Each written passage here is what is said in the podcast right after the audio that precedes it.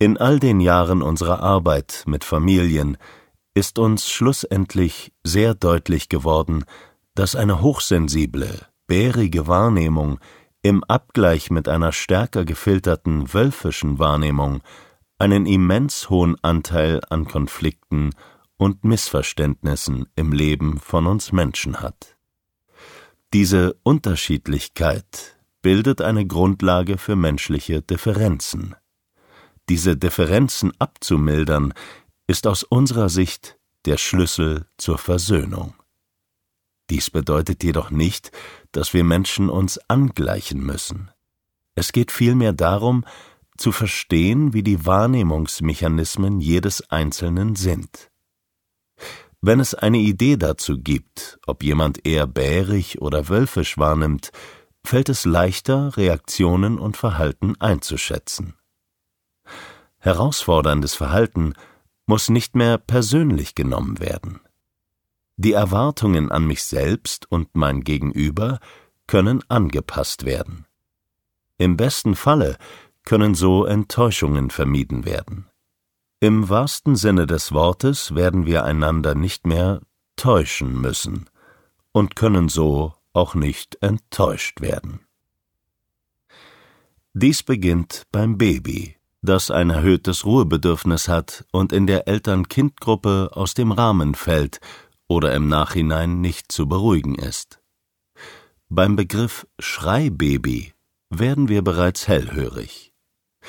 Selbstverständlich gibt es viele Faktoren, die ein Baby dazu veranlassen können, zu schreien oder zu weinen.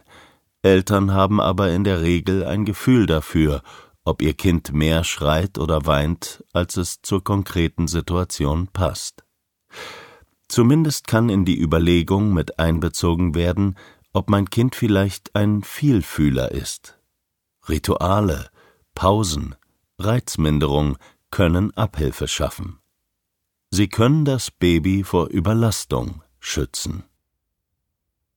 Auch im Kindergarten können die Einschätzungen zu Wolf und Bär hilfreich sein, um Kinder und ihr Verhalten angemessen zu beurteilen und selbstverständlich angemessen zu fördern.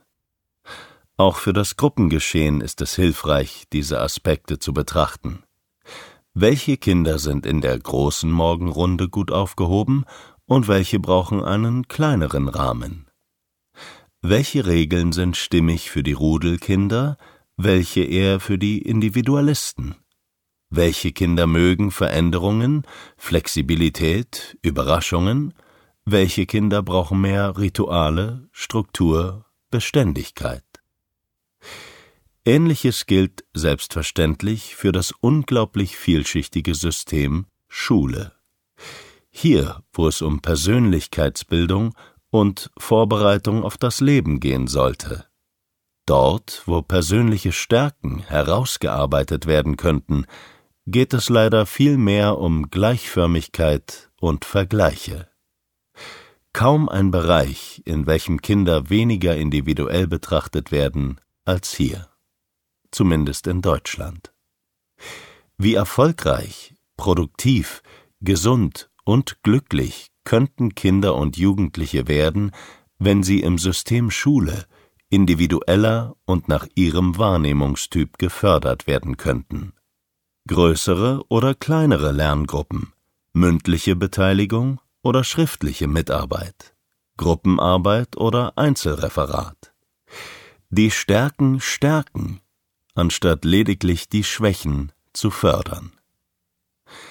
Weder Schüler noch Lehrer würden verheizt. Auf beiden Seiten gäbe es viel mehr Gewinner als Verlierer. Selbstwirksame Schüler, selbstwirksame Lehrer. Es könnte sich eine Zufriedenheit einstellen, von welcher wir aktuell nur träumen können. Ein zufriedeneres Schulleben hätte selbstverständlich auch ein zufriedeneres Familienleben zur Folge.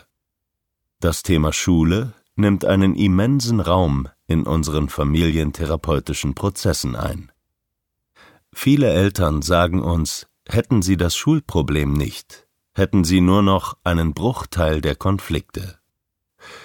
Unserer Einschätzung nach verteidigen jedoch besonders die Bären unter den Lehrern und in den Ministerien vehement das bestehende wölfische Schulsystem und identifizieren als Ursache vieler pädagogischer Probleme vermeintlich defekte Wolfskinder mit ihren erziehungsschwachen Eltern.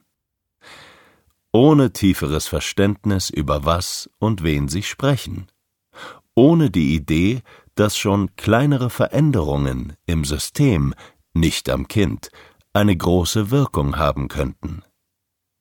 Die größten Kritiker der Elche sind selber welche, hätte F. W. Bernstein dazu gesagt